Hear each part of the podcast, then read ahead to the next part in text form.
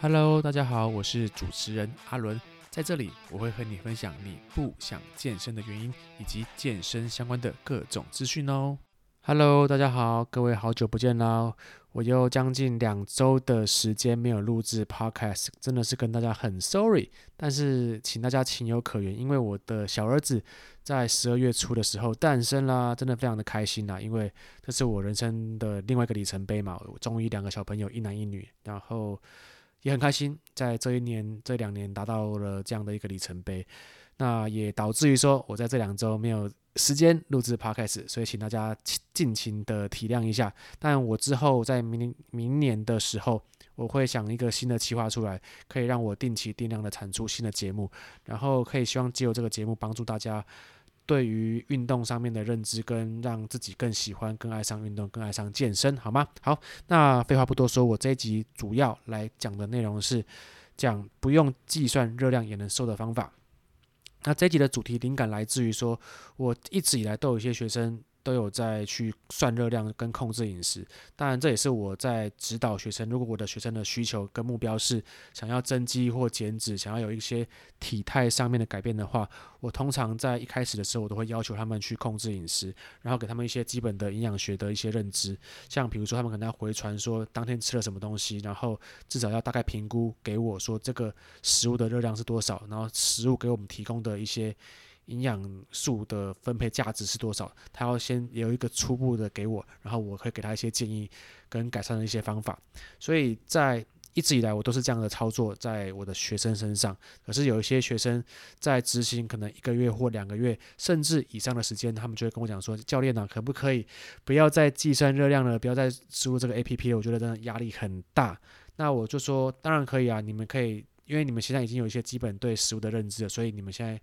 基本上就是，就算我不要求你们，你们还是可以去对营养素跟饮食的控制有一定程度的一些认知。那这启发了我这一集的灵感，所以我这一集我会讲说，你如果将来不计算热量，那你要怎么去控制饮食？你要怎么去达到体态管理上面的成功？好，那但是在讲方法之前，我必须还是要跟大家讲的是，如果你将来不想要去算热量，不想要去算营养素的话，你首先你还是要。认识食物，所谓的认识食物包括什么？包括说，假设有一片手掌大小的鸡胸肉，今天放在你眼前，你要有一定程度的认知说，说这个鸡胸肉大概可以提供我多少的热量，大概可以提供我多少的营养素，你一定要了解。不能，如果你不了解的话，你就猛然一吃，然后你也对它的价值是多少你不知道，那你有你就没有办法去管理你的体重跟管理你的热量。好，所以这也像是说，应该大家都有学习过开车吧？像是我们以前在学开车的时候，去驾训班，去驾训班的时候，我们在副驾驶有一个教练会教我们说，哎。你要往左转，往往右转，你要往左边打几圈，往右边打几圈，你要打方向灯，你要去操作，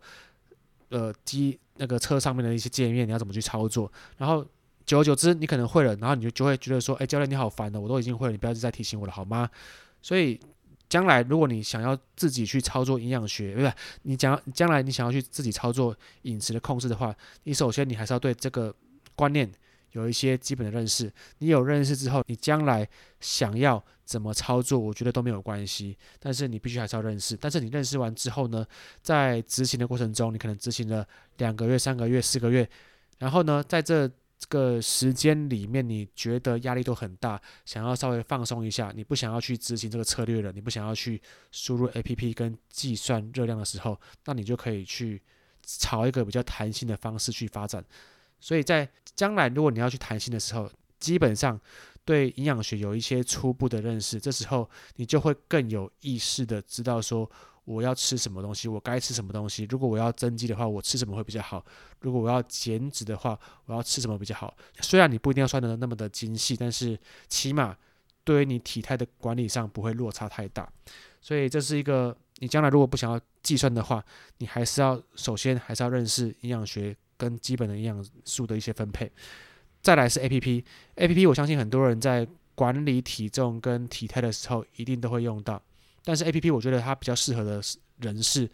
第一个是对饮食不了解的初阶族群，因为如果你一开始对饮食不了解，你如果比如说你去一个便利商店买一个 yogurt，，但是你对它的营养素、热量提供多少，然后营养素分配、蛋白质、脂肪跟碳水提供多少，你不了解的话，你可以把这个。优格，然后用手机 APP 的 QR code 扫一下，它就可以把马上去算出来说它可以提供多少价值，然后你当天要摄取多少热量跟分量都会在你的 APP 的呈现上，所以它可以帮助你更快的去认识这个食物所提供的一些价值，然后也可以帮你去计算说你整天吃了多少东西，然后是否符合到你原本设定的一些需求。所以，在一个饮食不了解的人，我还是很建议在初期的时候，你必须要用 APP 去计算，然后跟帮你去规划你整天需要多少的热量管理跟营养素的分配。那再来呢，APP 也适合选手，因为选手是常年在备赛的，不管是赛季或者是非赛季，都要去很清楚的去计算热量，才有办法达到更好、更有效的一个体态的控制。那其实。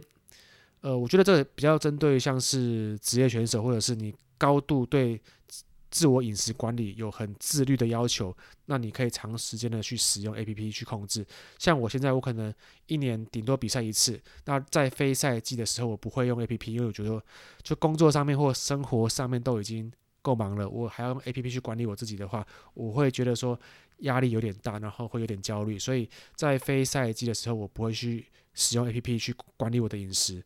那但是我对饮食有一个很初步的认识，所以起码我会要求我自己在当天我要摄取多少的热量跟营养素，我会先大概抓一个初步，至至少我对蛋白质的出的摄取我会有一一定程度了解，然后再来去分配到碳水跟脂肪。所以在我可以比较没有那么仔细的去算我的热量跟营养素的时候，但起码我对饮食是有认知的。那在将来我要去。规划我的饮食，或我将来我要去备赛的时候呢，我会比较好去做衔接。以上我讲的是认识食物的前提，接下来我要讲的是你不用计算热量也能瘦的方法。好，那总共我会分成四个方法。第一个方法呢是多摄取一些原型食物，在如果你不想要算热量的时候呢，在食物的选择上，你可以多摄取一些像是地瓜类、像是燕麦类、像是糙米类，还有一些。鱼肉、牛肉、鸡肉、蛋类等等，像这种原型未加工的食品，这些食物呢，它所提供的热量跟营养素的价值，绝对会比我们吃加工食品还要来得高。像你摄取一个甜甜圈，它所带来的营养价值可能非常的低，可是热量的提供却非常的高。那在摄取上，你可能就不知不觉会吃了非常非常多。这种高油脂，然后高密度的食物，让你的热量摄取一下提供的非常非常的快，而且会让你的饱足感好像没有那么饱，然后又又想要吃更多。可是如果说你想一想哦，你吃地瓜的时候，你可能吃一个拳头大小，你就饱得要死，你就不会想要再吃其他东西。又或者是你有没有想过，你你吃肉吃很多的时候，你饱足感的上升是非常的快，而且饱足感的延续时间也是相对久的。所以我们在摄取原型食物，它有非常多的好处，包括营养素，包括热量也相对少，包括我们的饱足感的延续时间也相对久。所以当你可以选择的时候，比如说你去自助餐选择的时候，还是说你在考虑你晚餐要吃什么的时候，多去想想有哪些原型食物是我们可以选择、我们可以吃的。那这是第一点。第二点是控制你的环境。所谓的环境，就是说。你如果去大卖场，或者是你平常在便利商店，你尽量不要去买零食。你买零食放家里，你有时候时不时看到的时候，你就会去想吃，要去吃。那这就是在考验你意志力的时候。像是我们在《原子习惯》这本书所讲到的，如果说你想要考验意志力，最快的方法是让你的周边的行为。周边的环境不要去影响你的行为，因为环境当我们的视线、我们的视觉去看到的时候，它就会用一个潜意识的方式提醒你说：“诶，这个东西好吃哦，你吃一吃会让你更开心哦。”那这时候你就会不自觉的去吃这个东西，那就会带给你体态上面的影响。好，所以控制环境，多去让你的环境处于在一个饮食控制的一个影响下。所以，所以说，如果有朋友或有同事要请你喝。珍珠奶茶要请你去喝饮料、吃零食、吃一些炸物，那就尽可能远离这个同事，好吗？好，这是第二点的部分。好，那第三点是多摄取蛋白质。之所以我会讲这一点的原因，是因为我们国人在目前蛋白质的摄取上是相对非常的少的。像比如说，我去一个便当店买一块便当，整个便当的蛋白质可能只占了便当里面的五分之一而已，其他可能都是饭类。然后炸物类，还有一些高油脂、高碳水类的一些食物，我吃到这一份肉，可能才占了可能两三根手指头大小而已。所以在蛋白质的摄取上，我们国人是相对不足的。所以我不怕说你摄取蛋白质过量，除非是一些很极端的健美选手，才可能会有一些蛋白质摄取过量的问题。那一般人真的不用担心好吗？不用担心说我一天吃了好几颗蛋会不会胆固醇过高？我一天吃那么多肉会不会？肾脏发炎之类的，真的不用担心那么多。你只要担心的是，你会不会吃碳水吃太多？你会不会吃油脂、吃炸类吃太多？你会不会喝珍珠奶茶喝太多？所以你真的不用担心说，你蛋白质摄取太多会不会对健康上面造成影响？这已经是一个很吊诡的一个矛盾的操作。所以多摄取蛋白质好处真的是。多到不能再多。除了蛋白质可以帮助我们，比如说一些女生想要胶原蛋白的增生，皮肤更好，毛发的新生，皮肤的增生，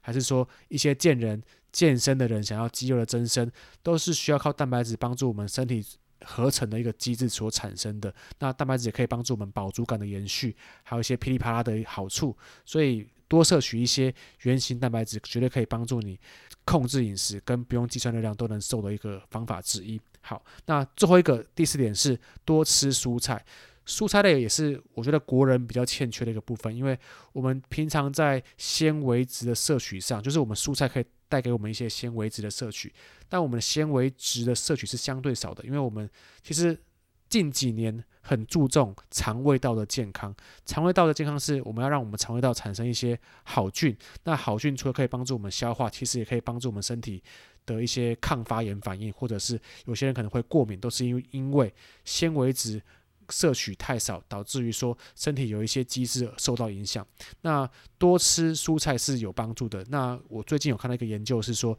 一周至少摄取二十到三十种不同的蔬菜，可以帮助我们肠胃道的好菌跟身体健康。所以。你如果比如说有些人可能是吃的很少量的东西瘦不下来，或者是你吃一点点东西，然后就很容易变胖，都很很多时候可能是因为你身体的菌类好菌类变得相对少，所以导致于你身体产生发炎反应，而且来不及修复，所以衍生出一些健康的影响，导致于说你。无法达到一个理想的体态控制，所以很多事情都是有因有果的。那多吃蔬菜绝对是对你有一些帮助。那我觉得蔬菜它其实你吃一大把蔬菜，它可以也可以帮助你很提高很高的饱足感。那也相对说你不用去刻意的去计算热量，也可以带给你饮食控制的效果。好，以上就是我讲的四个你不用去计算热量也能控制饮食也能瘦的方法。我再重申一下，第一点是。多吃原型食物。第二点是控制你的环境，不要让你的环境暴露在高风险、高进食的区域上。那第三点是多吃蛋白质。第四点是多吃蔬菜、纤维之类的食物。好，那以上四点，如果你控制好的话，你即便你不用去计算热量、计算营养素，不用去压 APP，你只要注意这四个点，基本上你的身体的健康可以带来。一个很大的帮助，也可以帮助你不要再吃过多的分量，也能达到饮食控制的效果。好，那希望这一集对你有帮助。如果有任何的疑问的话，可以欢迎追踪我的 i 区，popular p o p u l u n。我们下次见，大家拜拜。